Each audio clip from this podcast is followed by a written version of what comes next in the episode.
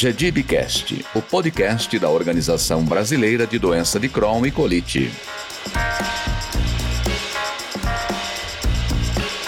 Olá, sejam muito bem-vindos ao terceiro episódio do podcast GDIB, a você, nossos associados e agora os nossos ouvintes.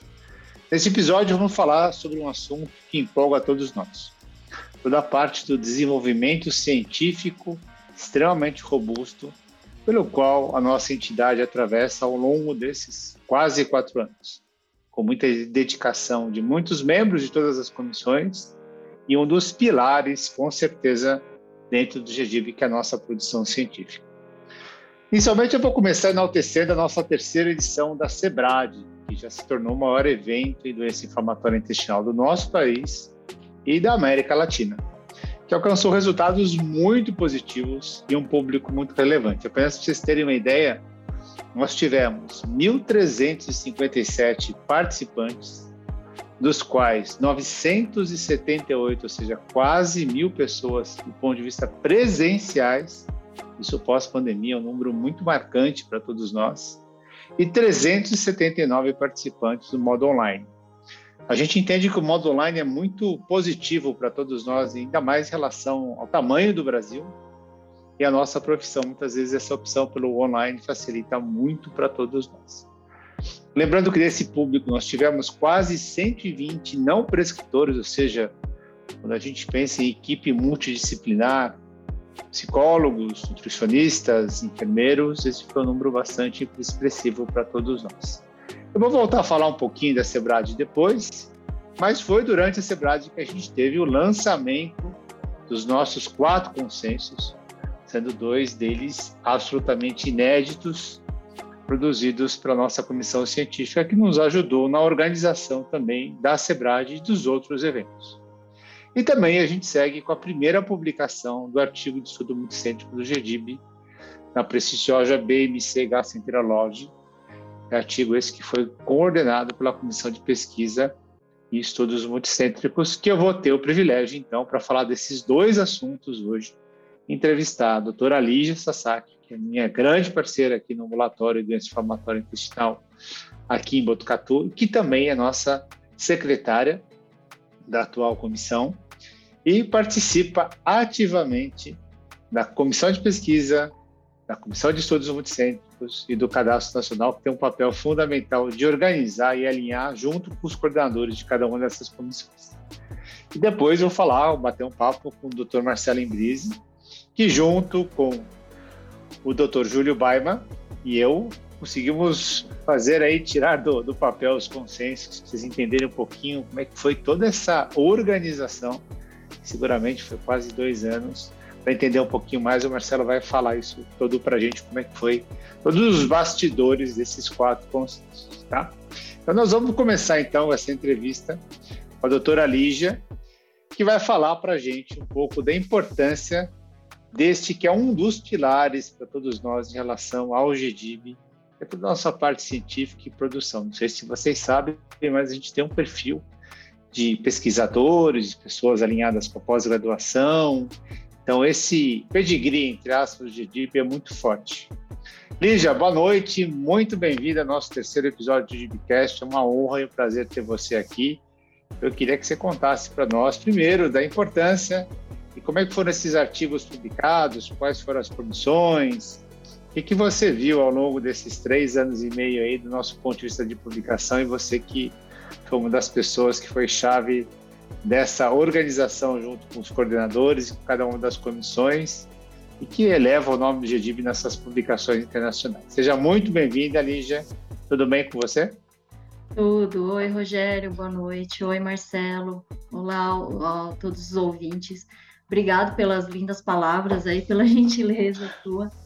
Tá, eu queria dizer que é uma honra participar desse GDBcast, né? Mais uma ferramenta aí muito importante para disseminar o conhecimento em doença inflamatória intestinal para os nossos ouvintes, para os ouvintes, para o pessoal do GDIB e para todo mundo que puder ouvir.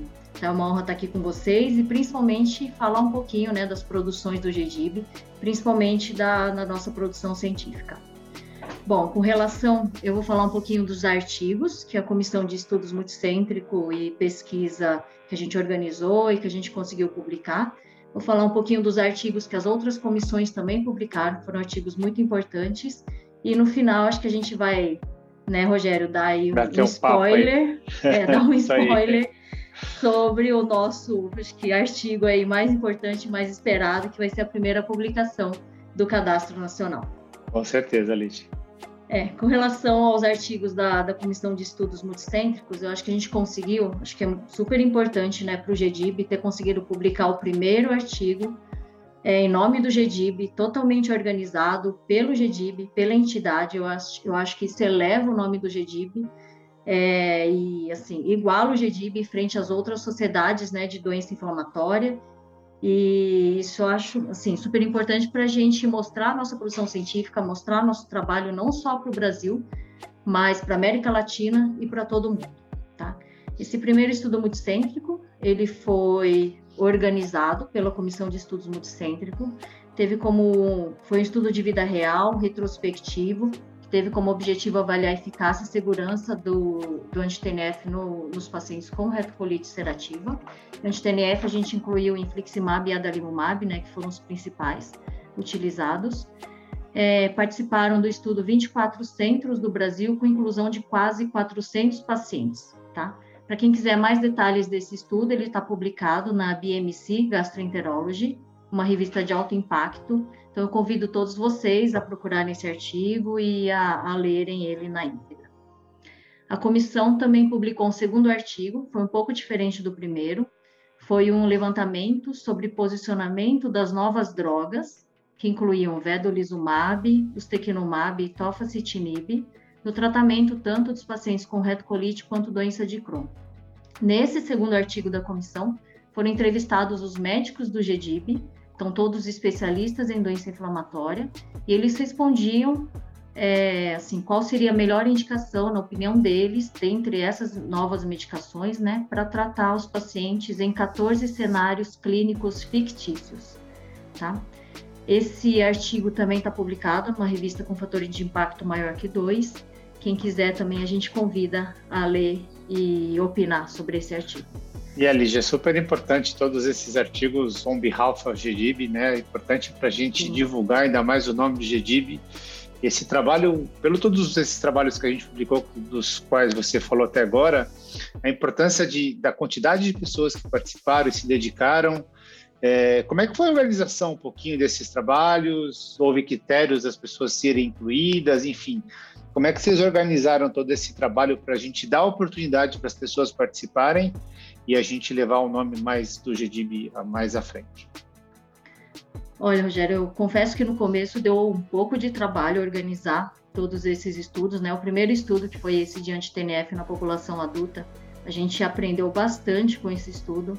Então, para ser democrático com todo mundo e como ia levar o nome do GDIB, a gente fez uma chamada no site acho que você lembra, a gente abriu um edital para dar oportunidade para todo mundo que quisesse participar do estudo. Então a gente abriu o edital, ele ficou aberto um tempo, acho que mais que um mês.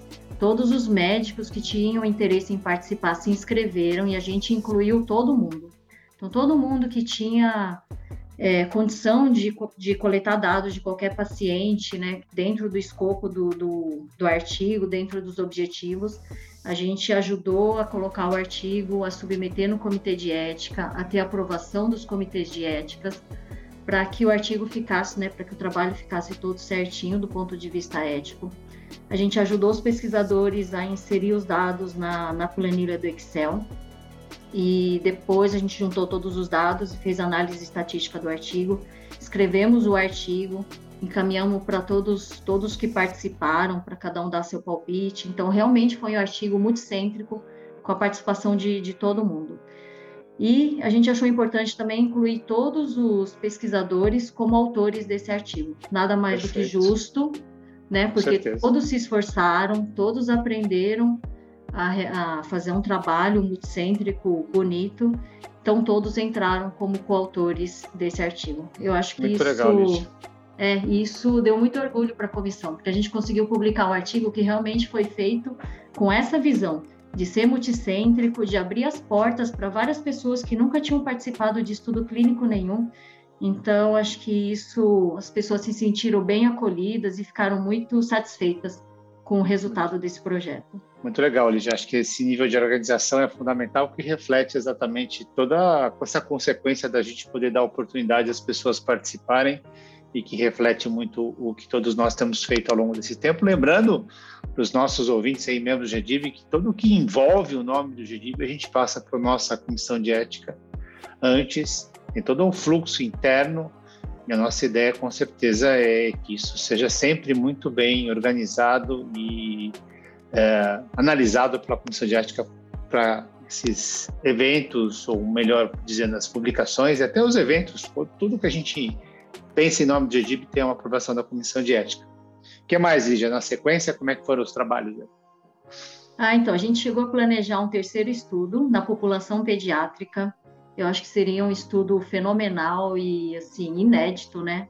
Acho que fazer estudo em doença inflamatória em criança, em adulto já é difícil, imagina em criança.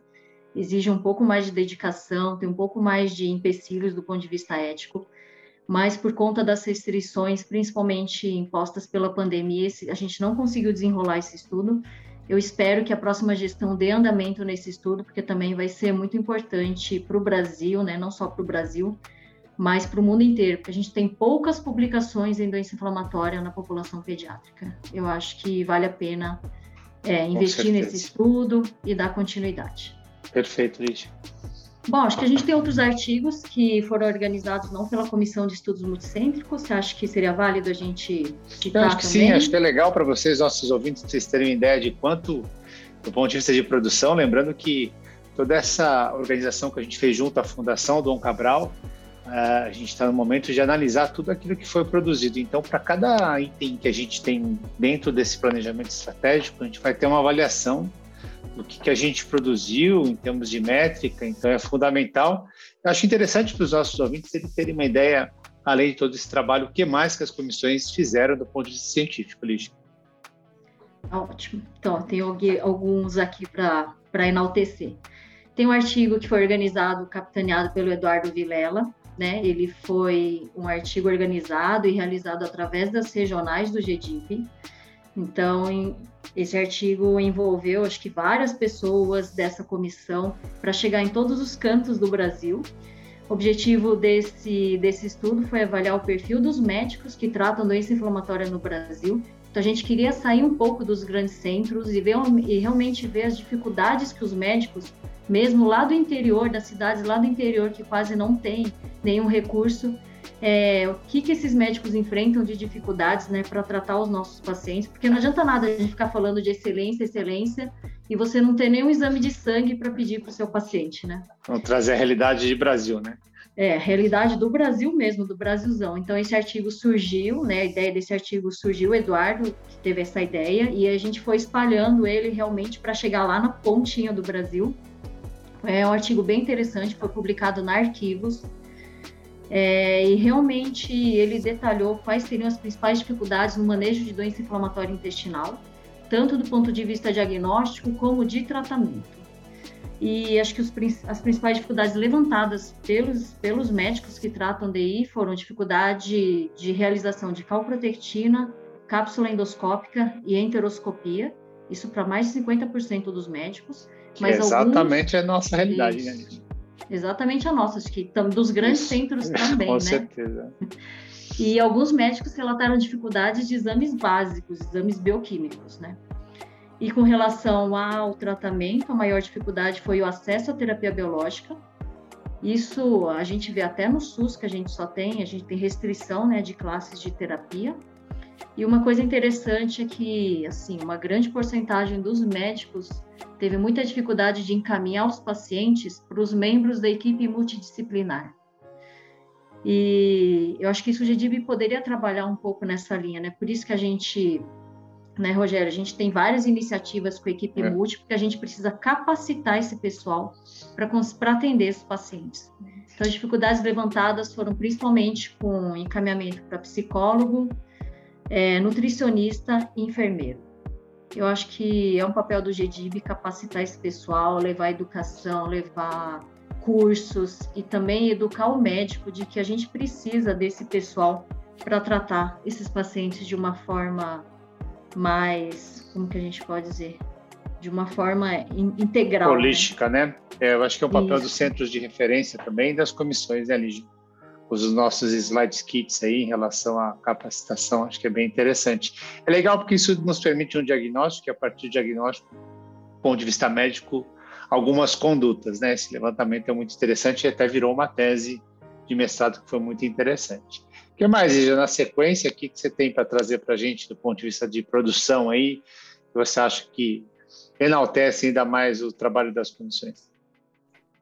Oh, eu acho que a gente, o GDB publicou um position paper sobre vacinação contra o COVID, né? Vacinação contra o SARS-CoV-2. Acho que ele foi organizado, idealizado, organizado e escrito pelo Comitê COVID. Eu acho que esse artigo foi fundamental. Ele chegou no momento que a gente estava no meio da pandemia, com várias dúvidas várias inseguranças com relação à vacinação dos nossos pacientes. E esse artigo trouxe várias orientações e várias recomendações mostrando realmente segurança e eficácia das vacinas contra o Covid na população com doença inflamatória. Eu acho que ele foi essencial, no momento essencial, foi logo antes das vacinas chegarem, e acho que esclareceu muitas dúvidas, tanto para médicos como para toda a equipe, e com, com esse esclarecimento a gente pôde, acho que, confortar e tranquilizar os nossos pacientes. Acho que parabéns para o comitê. Se a gente pensar agora, né, estamos saindo dessa, dessa pandemia, né, o que foi a pandemia do ponto de vista para todos nós, tanto do ponto de vista pessoal, médico, e realmente o comitê trabalhou muito grande. Eu queria até parabenizar todos os membros do comitê aí, porque foi sensacional o trabalho deles. À luz do que estava acontecendo, né, a gente tinha a cada tempo uma mudança de, de a gente estava aprendendo com tudo isso, acho que foi muito legal. O que mais, Ija? O que mais que você traz para a gente aí, que enaltece ainda mais o trabalho de todas essas pessoas? Só lembrando a todos vocês, a gente tem mais quase 100 pessoas que têm trabalhado ao longo desses quatro anos nas comissões e têm se dedicado, e acho que eu falei isso na abertura da Sebrad, um protagonismo excepcional que foi é, que levou e teve como consequência aí toda a produção do GDIB, todo é, o reconhecimento desse trabalho que passou por todas essas pessoas. O que mais que você traz para a gente, Elis? Tem mais um artigo que eu gostaria de, de citar, que, é, que foi o Position Paper sobre o transplante de medula óssea na doença inflamatória intestinal, idealizado e organizado e capitaneado pelo Dr. Milton Ruiz, e escrito pela Comissão de Transplante. Eu acho que também um paper inovador que traz um assunto inovador né, no, no, tratamento da doença inflamatória. Quando a gente fala de transplante de medula óssea, a gente tem mais dúvidas do que certezas, do que né? certezas né, nesse, nesse tema. É um tema muito difícil, particularmente eu não entendo muito do, do transplante de medula. Eu acho que esse position paper foi bem interessante, ele foi escrito acho que em forma de pergunta e resposta.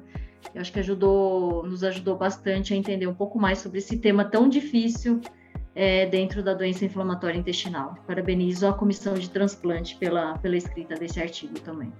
Muito legal, a comissão de transplante, que foi uma das comissões mais novas do GDIP aí, na nossa gestão, tem atuado efetivamente, capitaneada pelo Dr. Milton, que acho que merece todo parabéns. É uma equipe, se a gente parar para pensar, multi também, com vários membros das mais diversas especialidades, eu acho que por si só a comissão já tem uma característica muito interessante que é essa diversidade. Então a gente reflete aqui todo o trabalho em relação às publicações e à parte de pesquisa do GDIB, que acho que foram muito importantes, têm sido muito importantes para todos nós. Lígia, eu já volto com você. Eu queria que daqui a pouco você voltasse com o testemunho da Sebrad. Você tem mais alguma coisa para colocar?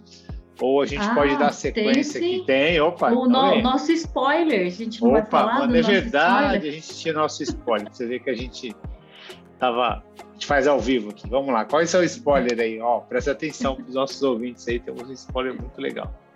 Temos um spoiler. Finalmente teremos o orgulho de apresentar, né, nosso a primeira publicação do Cadastro Nacional de Pacientes. É uma luta, acho que desde que o GDIB é GDIB, todos os, todos os presidentes, toda a diretoria, todos os membros do GDIB, inclusive a Fátima, né, Rogério, tem lutado pelo cadastro nacional. É, acho que vai ser uma honra a gente entregar isso. Espero que a gente entregue até o final de, dessa gestão a primeira publicação do cadastro. É, a gente abriu no site as chamadas para várias vezes para to, todo mundo participar. E a gente encerrou a coleta de dados agora dia 12 de, de setembro. Estamos na e fase. Qual foi de... o número? Qual foi o número mágico? Temos mais de 1.200 pacientes Uau, cadastrados até legal. o momento. A nossa meta era mil pacientes para escrever o primeiro artigo. A gente ultrapassou, graças a Deus, depois de muita luta, ultrapassamos os mil pacientes. Então, a publicação vai sair com os dados de mil, mais de 1.200 pacientes. Já estamos com a planilha do Excel, à procura de um estatístico para fazer análise estatística. Em breve, vocês terão em primeira mão a publicação do Cadastro Nacional de Pacientes do GDIP, com muito orgulho.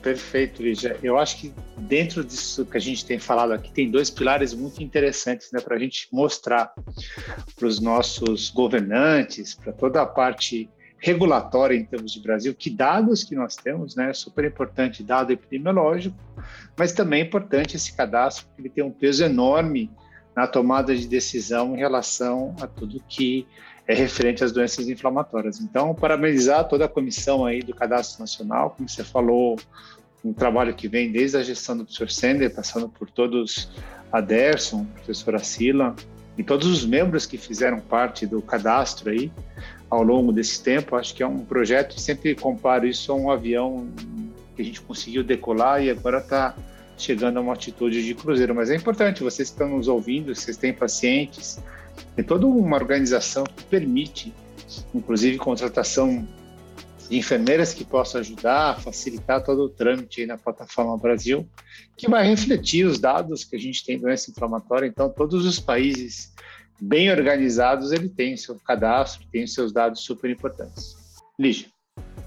Não, queria parabenizar especialmente né, a Renata, o Mica, a Adriana, pelo esforço incansável em recrutar centro, em convencer pesquisadores a incluir dados no cadastro. E deixar para vocês o recado: o cadastro não para, o cadastro está em, em, uma crescente, né, Rogério? Eu acho importante, se você ainda não está no cadastro, procure alguém da comissão, vá atrás, é, insira seus dados, porque assim, o objetivo é fazer uma publicação a cada ano, tá? Para a gente chegar aí em uma crescente. Agora a gente está publicando 1.200, quem sabe ano que vem a gente publica dados de 5 mil pacientes. Então, esse é só, é só a primeira publicação. A gente espera que isso fique anual, tá? Então, continuamos recrutando vários pesquisadores, todos os centros interessados, procurem a comissão para entrarem no Cadastro Nacional de Pacientes. Mais do que uma meta da comissão, isso é um projeto do GDIP, Perfeito, Lígia. Acho que é super importante a gente ressaltar isso, que não é independente de quem esteja na coordenação, independentemente de quem seja a diretoria, é um projeto GDIB. Lembrando que, à luz de todos os trabalhos todas as publicações científicas, existem critérios para a autoria dos trabalhos, né, Lígia? Número de participantes, é, existe uma referência, uma métrica em relação ao número de pacientes que cada centro inclui, então a gente sempre tenta dar oportunidade para todos que querem participar com a anuência daqueles que colocaram os seus pacientes em de ser, ser usado para publicação. Então, toda uma normatização muito clara, muito transparente, que ajuda exatamente a gente divulgar ainda mais os dados. Então, fiquem absolutamente seguros em relação aos dados dos seus pacientes como eu disse, existem todos os critérios, cada um que coloca os seus pacientes são as pessoas que têm acesso, além, obviamente, da comissão. Então, isso dá transparência e credibilidade para o nosso cadastro, né, Lígia? Isso, isso mesmo, Rogério. Para cada publicação existem algumas regras né, de autoria. A gente resolveu trabalhar dessa forma e ser o mais democrático possível, o mais transparente, é, possível com todos o, os trabalhos, todos os artigos e todas a, as, as, publicações do GDIP. Acho que é isso, Rogério, da parte de publicação. Perfeito. Sensacional, Lígia. Acho que a gente fica até orgulhoso de tanto trabalho de tanta gente que eu ressalto novamente todo esse protagonismo e a tua participação em todas essas comissões organizando. Eu acho que foi muito interessante, teu apoio foi fundamental para tudo isso. Vou pedir para você ficar aí, que depois a gente volta para ter o papo da Sebrade, tá bom? A gente estava falando então aqui sobre os papéis do GDIB em relação a gente ter os dados dos nossos pacientes, mas uma outra coisa super importante que reforça ainda mais o papel do GDIB é a gente ter os nossos consensos, as nossas premissas em relação àquilo que a gente entende sobre o ponto de vista de diagnóstico, de tratamento, e tem todo um trabalho de atualização de dois consensos de retocolite Crohn e dois novos consensos de pediatria, gastropediatria e cirurgia. E para falar sobre esse uh, assunto tão especial, que com certeza deu um trabalho monstruoso, que foi é, uma prerrogativa da nossa comissão científica, nas quais fazem parte o Marcelo Ibris, Júlio Baiman e eu aí nos bastidores tentando ajudar os dois.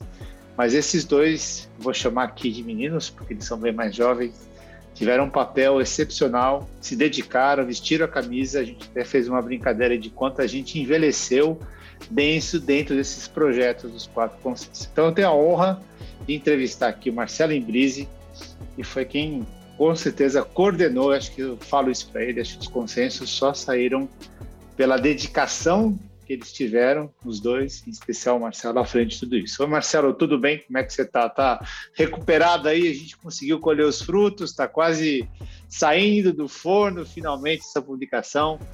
Me fala aí, como é que foi todo esse trabalho, primeiro passando para organização, as pessoas não têm ideia de quanto tempo os consensos estão sendo organizados. Se você quiser dar uma falar para a gente um pouco do que foi a organização e depois a gente vai entendendo cada um dos momentos é, em relação aos consensos. Bem-vindo, Marcelo.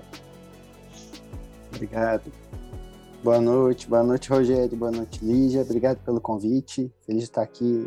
Como a Lígia falou, esse novo canal do GDIB é uma forma muito cara sua, Rogério, de se aproximar de pessoas que curtem esse meio aí de comunicação. É bem legal. E um prazer, realmente, eu estou recuperado. Viu, Rogério? Tô, tô... Imagina. Acho que depois Alguns da anos mais velho, uma né? semana respirando. O cabelo não nasce mais, mas o, a energia acho que já vai ficar branco. Né? Recarregou. Bem, é, foi, foi trabalhoso, mas é, é, eu acho que o Júlio tem a mesma opinião. A gente ficou muito orgulhoso no final.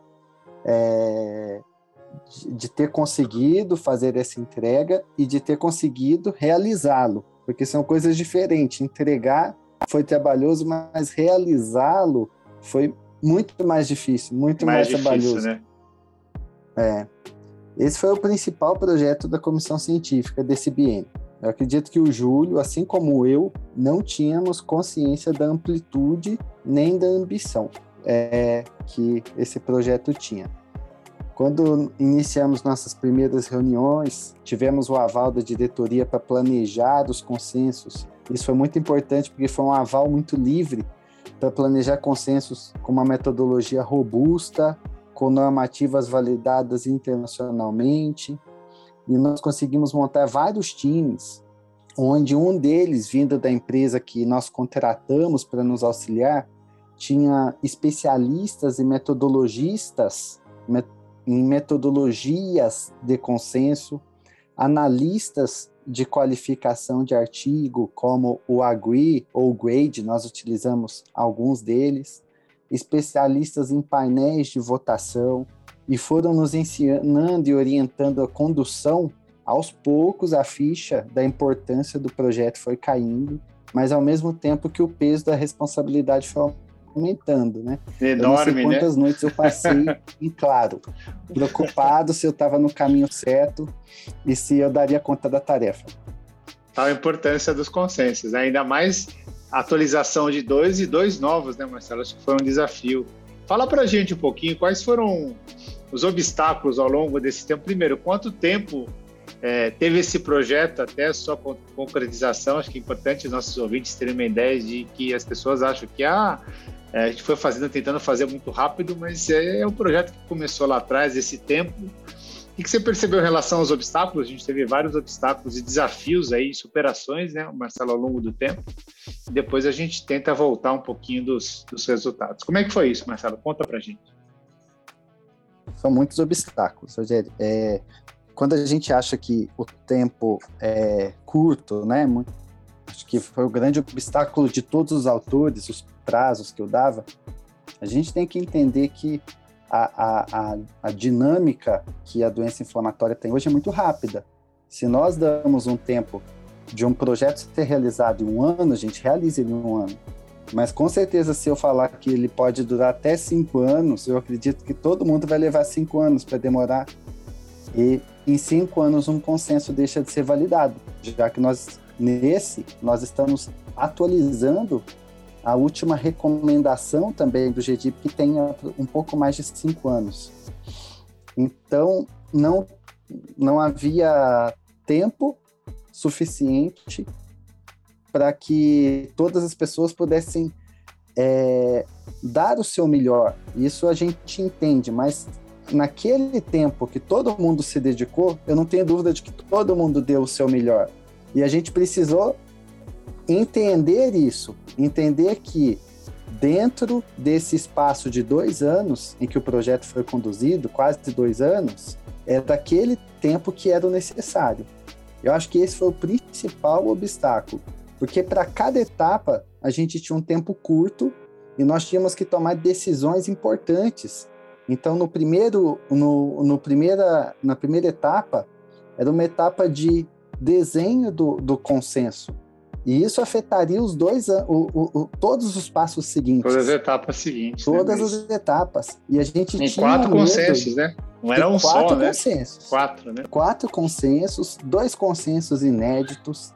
Nós tínhamos que pensar como médicos, dentro da medicina, como clínicos, como cirurgiões, como pediatras, né? Que, é, que são especialidades que nós queríamos alcançar dividir duas doenças que cada vez mais são diferentes e, que seguem protocolos diferentes de tratamento, e toda essa visão de metodologia que a gente realmente desconhece. Quando a gente lê um consenso pronto, que é ótimo, a gente não sabe todo o trabalho metodológico que anda por trás para trazer uma afirmação. Tipo, como que eles definiram que isso tem um, um, um grau de recomendação alto ou um, um, uma concordância. Quem votou nessa concordância? Como que eles selecionaram os artigos para? Porque eu não posso chegar lá e dar a minha opinião, né, Rogério? Não, a minha opinião não vale né? nada. Tudo embasado então, do ponto de vista científico, né? As etapas, votação, seleção de, de artigos, é muito, extremamente robusto, né? Para chegar a esse resultado, né, Marcelo?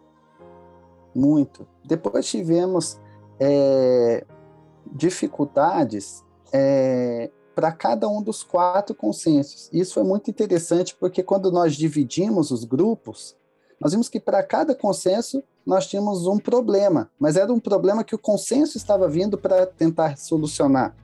Então nós éramos a solução e a gente precisava, em consenso, determinar essa solução.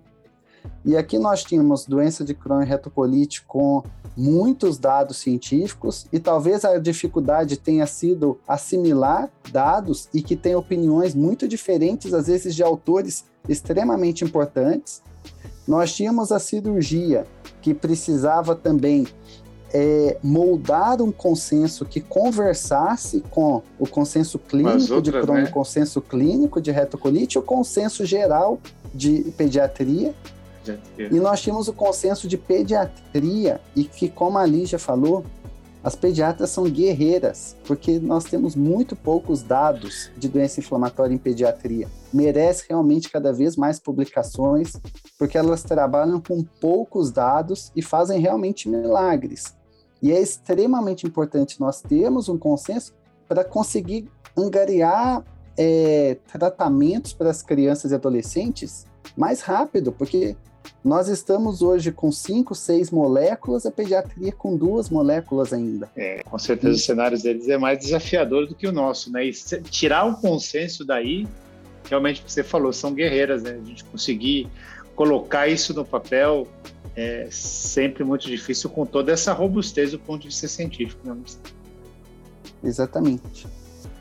Bem, Marcelo, a gente passou por algumas dificuldades, desculpa, a gente passou por algumas dificuldades também em relação às empresas, trocou nome, saiu gente, entrou gente, que realmente eu acho que se já era difícil fazer um, uns consensos dessa forma, acho que isso foi algo mais que a gente teve que aprender a lidar e superar. Eu acho que nesse sentido, realmente o papel de vocês foi fundamental. Eu acho que os pequenos grupos ajudaram bastante, né? Para quem não sabe, o Marcelo vai comentar aí, a gente dividiu fases presencial, online, foi uma, uma loucura, né, Marcelo, com prazos, enfim.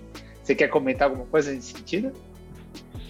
Sim. Bem, da empresa, né, Rogério? Nós contratamos uma empresa que tinha todo esse know-how, mas essa empresa foi por duas vezes, durante esses 18 meses desde a sua contratação, vendida. Então, ela era uma empresa que foi, já era uma multinacional, foi comprada por uma multinacional maior, que foi comprada por uma outra multinacional maior, que hoje é a Oracle. Então, isso nos trouxe um medo, na verdade, uma incerteza, porque nós não sabíamos dentro da empresa que destino que isso poder, poderia nos levar. Mas confesso também que o GDIP trabalhou muito duro com essa é, empresa. É, As nossas reuniões foram extremamente ásperas. Foram. E de forma a segurar e garantir todo aquele investimento de tempo e financeiro que a gente estava fazendo para conseguir conduzir. É. Quanto às equipes, né? Nós tivemos várias equipes para cada fase. Nós tivemos quatro equipes principais ali no começo, que foram as equipes que construíram junto com a gente a metodologia do consenso.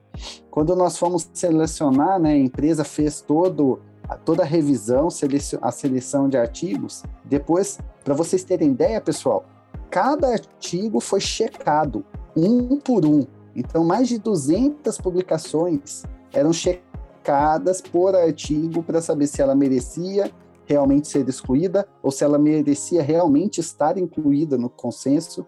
E para a gente abordar isso, a gente precisava andar dentro da linha metodológica, do, do, dos sistemas que nós estávamos utilizando para classificar. Então, às vezes, nós víamos, por exemplo, uma publicação do consenso espanhol de, de doença inflamatória intestinal, e por que, que esse consenso não entrou na nossa revisão? Porque lá no começo nós definimos que só entraria um consenso com a língua inglesa. E a gente precisava ser fiel. Então com todo esse rigor, né? É, é na gente, mas o rigor metodológico era foi seguido do começo ao fim. Depois nós tivemos vários outros grupos. O grande momento, acho que do consenso foi a união de todas as pessoas que toparam participar. E aqui assim como ocorreu é, no, nos trabalhos que a Lígia apontou, o GDIB fez uma ampla divulgação dos consensos. Todas as pessoas que lá no início da gestão se manifestaram em ser ativas dentro do GDIB, participando de alguma comissão, foram convidadas. Não responderam, nós, nós convidamos por e-mails, né? E aí aqueles que não responderam, nós consideramos que não gostariam de participar. Então, o grande momento foi a união dessas pessoas, já que o consenso foi feito em meio à pandemia. E nós conseguimos, na última reunião, em maio desse ano, unir todas as pessoas no hotel. Ponto de vista presencial, né? Foi muito legal. Presencial. Foi os quatro consensos, né? As pessoas para os quatro consensos. Foi muito os quatro consensos em um dia. Foi um grande reencontro. E cansativo, mas muito gostoso. Foi, e um foi dia muito produtivo. Muito produtivo. Depois nós Legal. tivemos grupos de revisão da, da, das afirmações, grupos de revisão do texto, depois nós tivemos grupos de revisores da, do inglês, depois a, a, a, a, quem da própria empresa que nós contratamos, os integrantes também que falam bem o inglês foram revisores, e depois nós tivemos grandes revisores, aqueles que pegaram o paper inteiro e procuraram o famoso pelo em ovo, Rogério, e foram procurando pequenos detalhes que poderiam ainda ser lapidados. Nós submetemos os, os consensos cinco dias antes da, da, do Sebrae. seu lançamento na Sebrae. então, o tempo foi curto para todo mundo, até para arquivos, que foi a revista em que os consensos serão publicados. Legal, acho que eu queria enaltecer aí de novo toda a organização, né, a participação das pessoas, dar oportunidade para todo mundo. Essa foi uma característica ao longo desse tempo todo, com critérios muito claros. Também agradecer, a gente teve apoio financeiro das indústrias, aí, em especial o Janssen e Takeda, que nos ajudaram sem viés nenhum. Acho que foi muito interessante com os grants e tudo que a gente conseguiu. E também arquivos através do Dr. Ricardo Wiebig, que é o editor da revista que nos ajudou muito e a gente conseguiu essa publicação que está saindo. Vai ser um suplemento só com os nossos quatro artigos, desculpa, com os nossos quatro consensos. São mais de quase 100 páginas e que refletem todo esse trabalho do GDIB ao longo desse, desse, desse do, quase dois anos do projeto aí dos consensos. Marcelo, eu acho que eu, de novo tenho a agradecer muito a você, o Júlio, por todo o trabalho e todos os membros dessa comissão. Vocês viram, foram pessoas que foram entrando ao longo do tempo e cada um contribuiu. Acho que essa é uma característica muito importante do GDIB as pessoas se unem em prol de um, um objeto muito comum. Para a gente encerrar aqui, eu queria perguntar para vocês dois, né? O Marcelo ajudou na toda a organização da Sebrad, dos temas que realmente foi muito desafiador. Foi um sucesso a Sebrad, para vocês terem ideias em termos de número, aí a gente teve mais de 100 palestrantes, mais de 60 trabalhos científicos, tivemos quatro conferencistas internacionais, sete cursos pré-congressos. A gente teve, para organizar tudo isso, mais de 200 pessoas envolvidas, tivemos nosso quarto prêmio Sender, que foi muito legal. Tivemos as atividades integrativas também, que acho que essa é uma característica do GDIB, né? Tivemos a vernissage, Masterchef DI, nossa festa, a corrida, o desafio científico, que foi muito legal.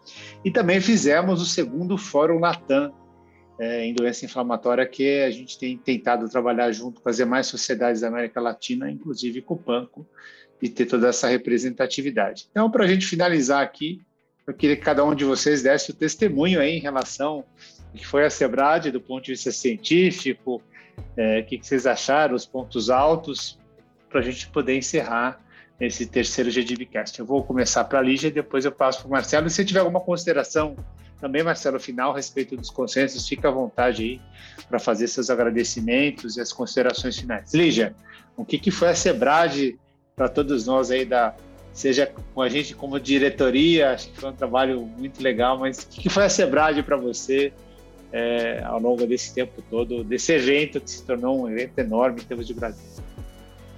Olha, Rogério, posso falar que são muitas emoções, né, quando a gente pensa em Sebrad.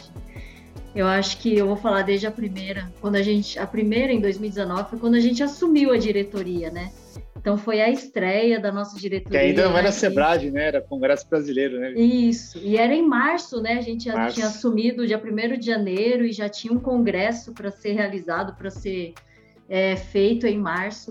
Eu acho que aquela primeira Sebrad foi uma estreia, a gente curtiu muito o congresso, a festa, tudo, como assim, como o começo de uma jornada, né? Que a gente tinha vários planos, várias ideias, a gente estava começando a, a, implantar. Eu lembro daquela Sebrad, assim, a gente, acho que todo mundo, mas a gente da diretoria muito feliz e muito animado com tudo que a gente Foi queria muito fazer. Muito legal, com certeza. Né? Sim, a gente tudo. É empolgante, né? Não, é, todo mundo empolgado, a gente queria fazer tudo, todo mundo queria fazer tudo, todo mundo do GDIB, to, todas as comissões, loucos para trabalhar. Aí a gente trabalhou um ano inteiro, porque nem louco, né? Trabalhamos muito. E a gente estava esperando a segunda Sebrad, foi quando veio a pandemia. E acho que assim, as nossas reuniões pré-Sebrad para decidir o que a gente faria também foram momentos inesquecíveis. Eram assim, muito tensas, muito Com tensas. Certeza. Naquela luz, Nossa. né, do que estava acontecendo em termos de pandemia, que a gente não sabia para onde ia, né? Foi Nossa, muito... não sabia, não sabia para onde ia, não sabia. Desafiador, que... né? o que, que, era certo, o que, que, era errado, será que era certo manter, será que era errado né, manter, cancelar. Eu acho que nesse momento o Antônio Carlos acho que foi a voz da experiência. Com certeza. Acho que o José Miguel também, né? Acho que eles acalmaram mais a gente. Sim, fantástico. acho que assim, nós, eu, né, mais nova, você também mais novo, e você como presidente, a gente estava muito tenso, não sabia que é. passo seguir. Eu acho que ali na, na, naquelas reuniões tensas, tensas, eu acho que ali eles ajudaram muito, muito a gente a tomar a decisão certa. Então, essa última, é, aí veio depois a Sebrad virtual, a gente conseguiu reverter isso de alguma forma. É, eu acho que a gente né, se reinventou né, na Sebrad 2020. Depois de 2021, a gente já levou com o pé nas costas e foi um sucesso de qualquer forma, mesmo sendo virtual. E a gente se divertiu muito. Acho que o pessoal que estava presencial em Campinas em 2021. Você criou o Masterchef DI, você criou o Challenge, né, o Scientific Challenge. Foi muito engraçado. Acho que o Mar, toda a comissão científica, o Marcelo, muito o Júlio, divertido mesmo. Tá, você foi muito engraçado. Foi é, assim. os meninos ajudaram, o Marcelo e o Júlio tiveram um papel fundamental. Não, eles fizeram aquelas perguntas lá que foi não tinha nem legal. resposta. É, foi muito legal. foi, foi muito engraçado. Acho que foi um momento de descontração no meio de uma pandemia. Acho que no momento que todo mundo já estava cansado de evento virtual, todo mundo já estava cansado de pandemia, mas não tinha como ser presencial naquele momento eu acho que foi um momento chave naquela Sebrate. E a gente veio para 2022, né? Acho que com uma nova energia, é, todo mundo querendo se reencontrar. Acho que mais que um congresso, acho que a Sebrade foi realmente uma confraternização. Eu acho que foi o fechamento da nossa gestão como diretoria. Eu acho que foi uma reabertura do, dos eventos presenciais. Presenciais. Sim, eu acho que ela marcou muito mais, assim, do ponto de vista científico foi excelente, mas acho que o que marcou nessa Sebrade foi algo maior do que só né? isso. O reencontro das pessoas, a finalização de todo um trabalho, de toda uma equipe, né? De todo o GEDIB como equipe, todo mundo satisfeito, todo mundo feliz e todo mundo orgulhoso, acho que de todo o trabalho que todos fizeram, independente é. da diretoria ou da comissão, de qualquer pessoa, acho que assim, as pessoas estavam realizadas estavam na Sebrad comemorando, acho que por ter passado pela pandemia, por ter passado por tudo que a gente passou e por ter conseguido entregar tudo de uma forma tão, tão bonita. E harmoniosa, né? perfeita, né? né? Muito. Sim. Muito Eu acho legal. Que foram vários os momentos bons. Acho que o prêmio Sender veio para ficar. E acho que você está de parabéns por ter idealizado o prêmio Sender. Eu acho que o GDB precisa ter esse papel de estimular a pesquisa científica no nosso país, e de premiar a pesquisa acadêmica, principalmente, né? É tão difícil fazer pesquisa no Brasil e, assim, pesquisa acadêmica é mais difícil ainda. Eu acho que só quem faz mais. pesquisa realmente Entende sabe. o que é, né? E as categorias também, né? Acho que o prêmio foi evoluindo. Não, e, e, premiar essas pessoas que conseguem fazer pesquisa no Brasil e conseguem apresentar isso no Congresso, eu acho que isso foi fantástico. Acho que o fórum é, obrigado pelo convite, por ter participado, por, né, por participar do fórum. O fórum, realmente, o que ele me mostrou? Me mostrou que o GDIB é uma liderança na América Latina. Acho Exatamente. que a gente tem que, a gente tem que realmente assumir esse papel de liderança na América Latina. A gente tem que ajudar a América Latina a aparecer no cenário mundial de doença inflamatória. Eu acho que esse papel é do GDIB, porque é, é o, o órgão mais organizado aqui em doença inflamatória na América Latina. E a gente vê, né, como é que as pessoas de outros países enxergam o GDIV. Eles veem a gente realmente com, com bons olhos, como, como parceiros e com orgulho de estarem lá com a gente, trabalhando em prol é, dos pacientes com doença inflamatória. Mas Excelente, me perguntou... Gente. Não, tem mais uma coisa. Você perguntou o que eu mais gostei, o ponto alto da Sebrad. Eu acho que para mim foi, além de tudo isso, né? Foi na abertura nós da diretoria em cima daquele palco, de frente para todas aquelas pessoas ali, né, na plateia. Sim, foi fantástico, acho que foi emocionante. Ouvindo o hino nacional, tendo a bandeira hasteada, né, com a gente lá em cima, eu acho que assim, foi lindo. Eu acho que realmente aquilo é, refletiu que realmente foi a Sebrad, que realmente foram esses quatro anos à frente do GEDIB.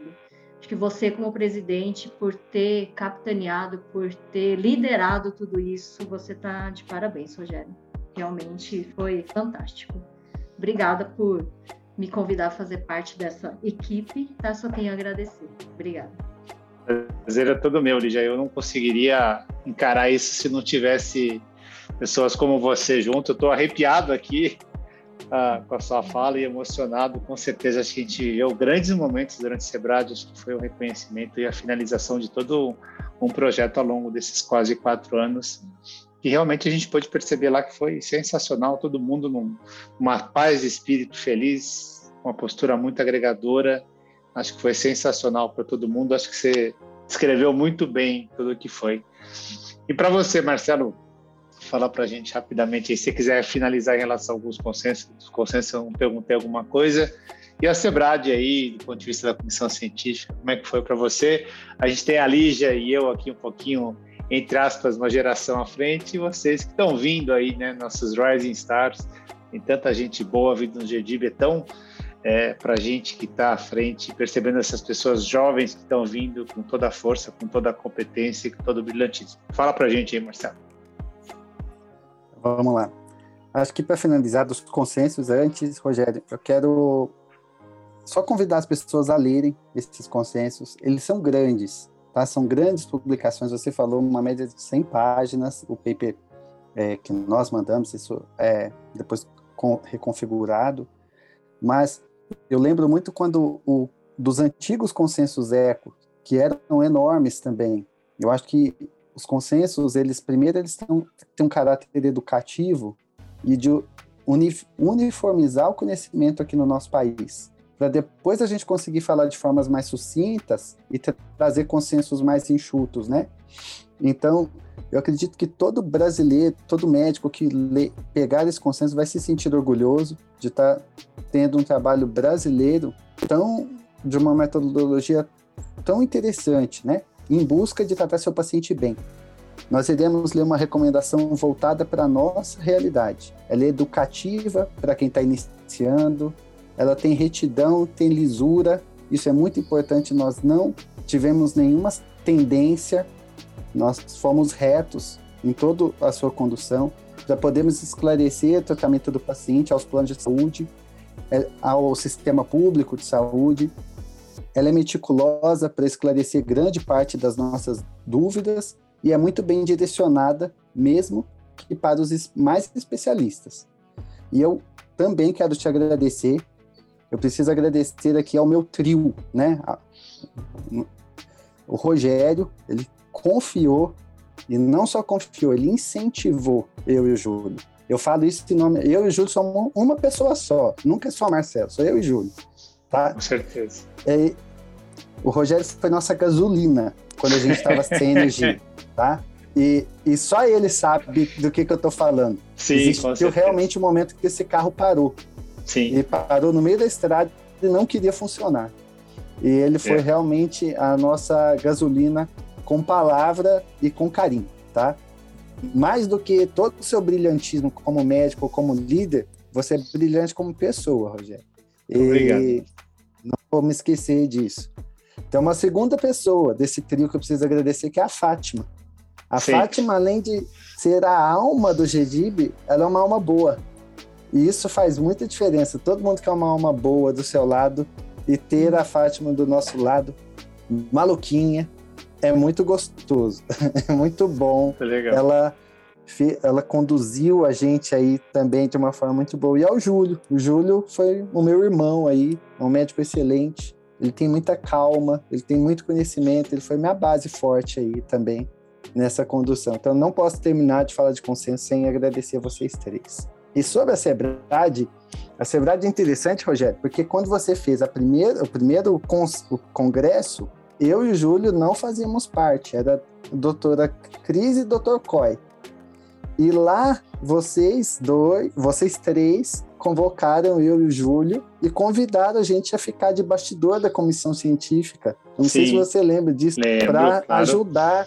Então o congresso já estava formado e a gente entrou nos bastidores. E a, naquele momento começaram a vir umas tarefas, a gente foi conduzindo, passou pelo fato da, da Sebrad ter sido cancelada pela pandemia, e quando a diretoria foi reeleita, você convidou eu e Júlia a continuar aí na, na comissão, e, e foi uma grande responsabilidade. Muito bem lembrado. Então, é, é muito interessante que ela marca. A, eu, eu e Júlio não éramos nem membros do GDIB. A gente a gente participava tudo, mas oficialmente não éramos membros e tomamos nossa primeira bronca da Fátima nessa época. Sempre ela.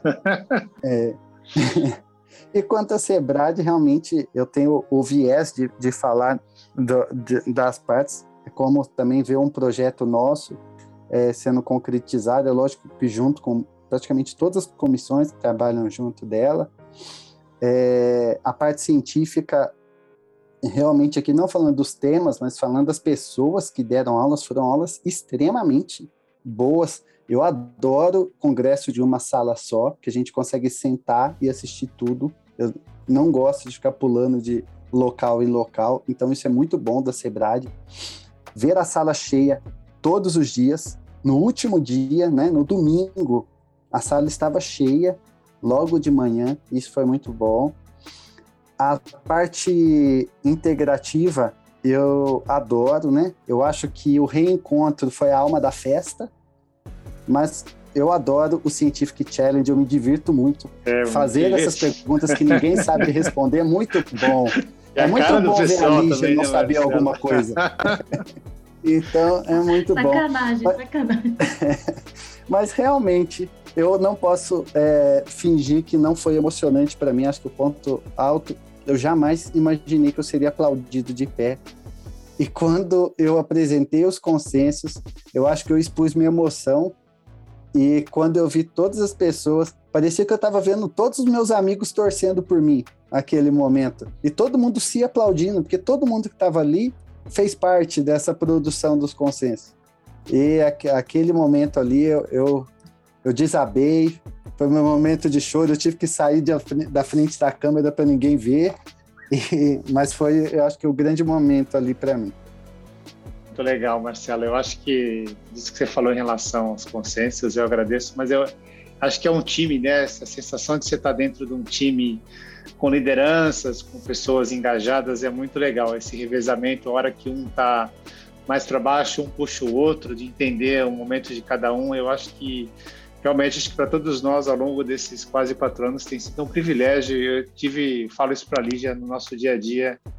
Acho que 99% das pessoas que a gente convidou para trabalhar, né, Lígia, se, se dedicaram e esse convívio foi sensacional. Então, agradeço suas palavras. Você foi, você, Júlio, brilhantes. Acho que a gente foi muito feliz nessa escolha das pessoas, por toda a competência que vocês têm. Todo, falo de novo, essa palavra tem sido muito utilizada por mim, mas o protagonismo do que vocês fizeram. E eu acho que a Sebrade veio coroar tudo isso. Acho que aquelas a sua apresentação lá na Sebrade reforça tudo isso, exatamente isso, reconhecimento, né? É muito gratificante as pessoas reconhecerem e a gente não, não, não faz porque a gente tem esse objetivo, mas é, isso vem é, como, como naturalmente, como consequência de toda essa dedicação, competência e engajamento. Acho que é isso que a gente vê e você, você Júlio, estão de parabéns. E realmente a Sebrade foi muito divertido, acho que esses momentos integrativos vieram para ficar. Muito bem, acho que espero que vocês, nossos ouvintes, tenham gostado aí do nosso bate-papo, se dependesse a gente ficava mais meia hora, 40 minutos aqui. A gente está fazendo ao vivo tudo isso, sem interrupção nenhuma. Então, eu queria agradecer a vocês, Liz e Marcelo, muito obrigado pela disponibilidade de vocês, por participarem desse mais nosso terceiro episódio do GBcast. Para você que nos ouve, compartilhe esse episódio com seus colegas, não deixe de curtir o perfil do GDIB, a gente tem toda a parte de mídia social no Instagram e no Facebook. Fique por dentro das nossas ações e atividades. E para você que ainda é nosso associado, fica o convite aí para associar e fazer parte desse time. Acho que é muito legal vocês escutarem um pouco mais. E para vocês que já são sócios, a gente já leva ainda mais, mais conteúdo e mais programação para todos vocês. Então, muito obrigado. Obrigado aí pela Fátima também, que fica todo uh, dos bastidores sempre. Venha fazer parte dessa família do GDIP. Todos vocês, muito obrigado e até o nosso próximo episódio do nosso GDIPcast. Este foi o GDibcast. Gostou do conteúdo? Compartilhe.